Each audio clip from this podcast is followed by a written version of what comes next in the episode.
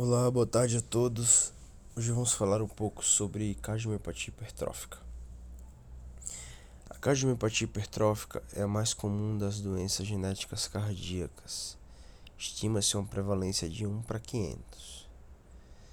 Estudos mais novos eles mostram uma prevalência até maior, utilizando métodos mais avançados de imagem e de pesquisa genética mostra uma prevalência que chega próximo a 1 para 200 na população geral. Provavelmente essa é uma doença que está sendo subdiagnosticada.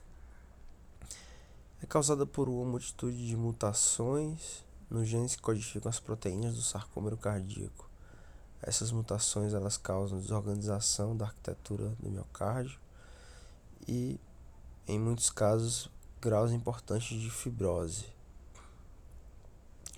Muitos pacientes com essa condição, eles passaram a vida sem sentir nada, sem grandes repercussões. Entretanto, uma pequena parcela deles terão um curso de doença mais maligno, sendo essa a principal causa de morte súbita em jovens e atletas.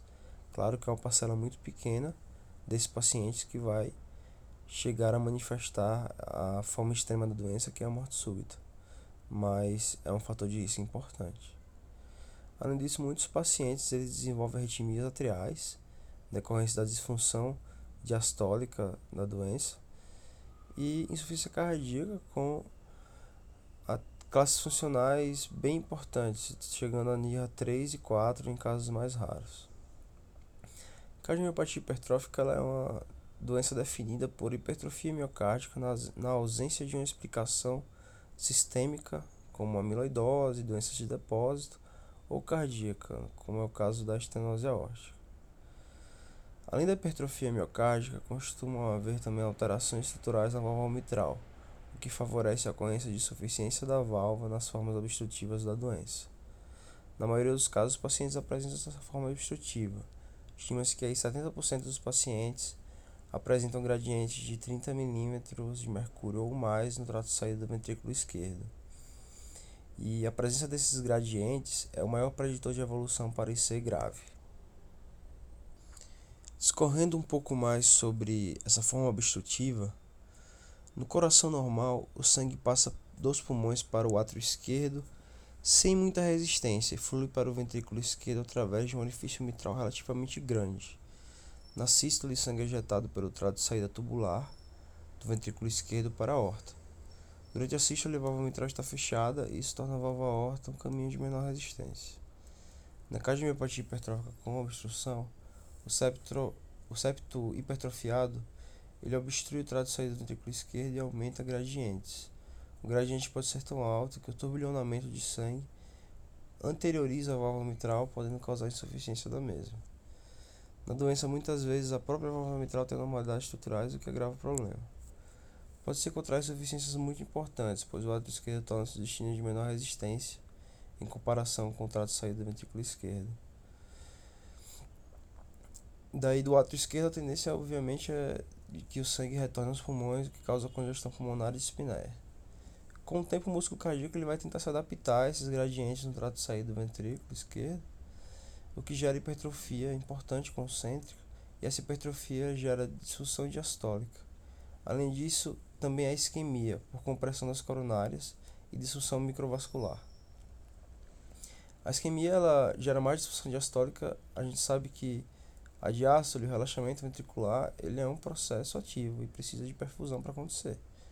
Como o paciente com cardiomiopatia hipertrófica ele tem essa compressão das coronárias, ele não vai ter uma perfusão tão otimizada, o que gera um ciclo vicioso o paciente, ele, ao mesmo tempo que ele não consegue ejetar muito sangue pelo trato do ventrículo esquerdo devido à obstrução e insuficiência mitral, ele também vai ter esse mecanismo compensatório de hipertrofia e compressão das coronárias que vai causar isquemia progressivamente maior.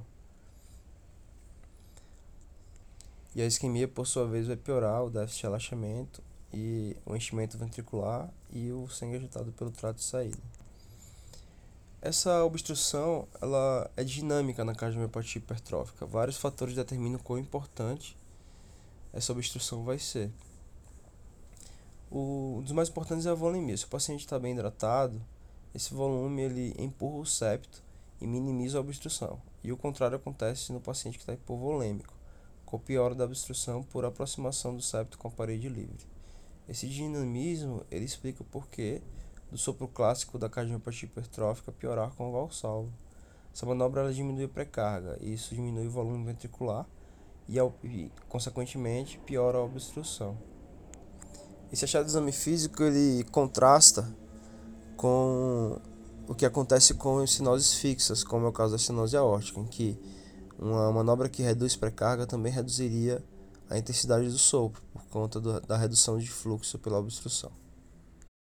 Outra situação que ilustra bem a natureza dinâmica da obstrução na cardiomiopatia hipertrófica é o exercício. Quando o paciente se exercita, ele vai cursar com um aumento da contratilidade miocárdica, um aumento da frequência cardíaca.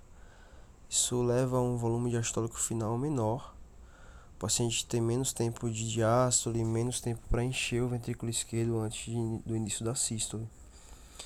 E como o ventrículo vai estar mais seco, esse septo ele vai estar mais próximo da parede posterior, o que vai gerar um agravamento da obstrução e, obviamente, dos sintomas do paciente. Isso também explica por que, que os beta-bloqueadores eles ajudam na doença.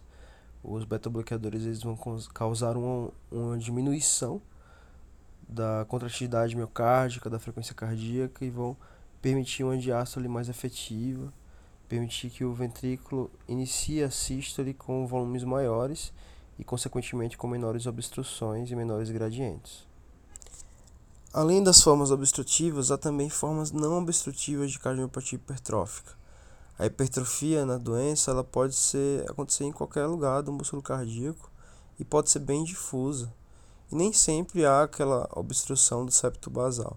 Não há uma uma hipertrofia, um padrão de hipertrofia clássico da doença.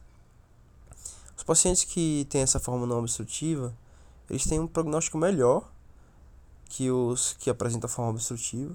Eles raramente evoluem para a insuficiência cardíaca. Apenas cerca de 10% deles vai evoluir para classe funcional NIRA 3 ou 4. Aqui o problema maior é a disfunção diastólica causada pela hipertrofia e não a obstrução.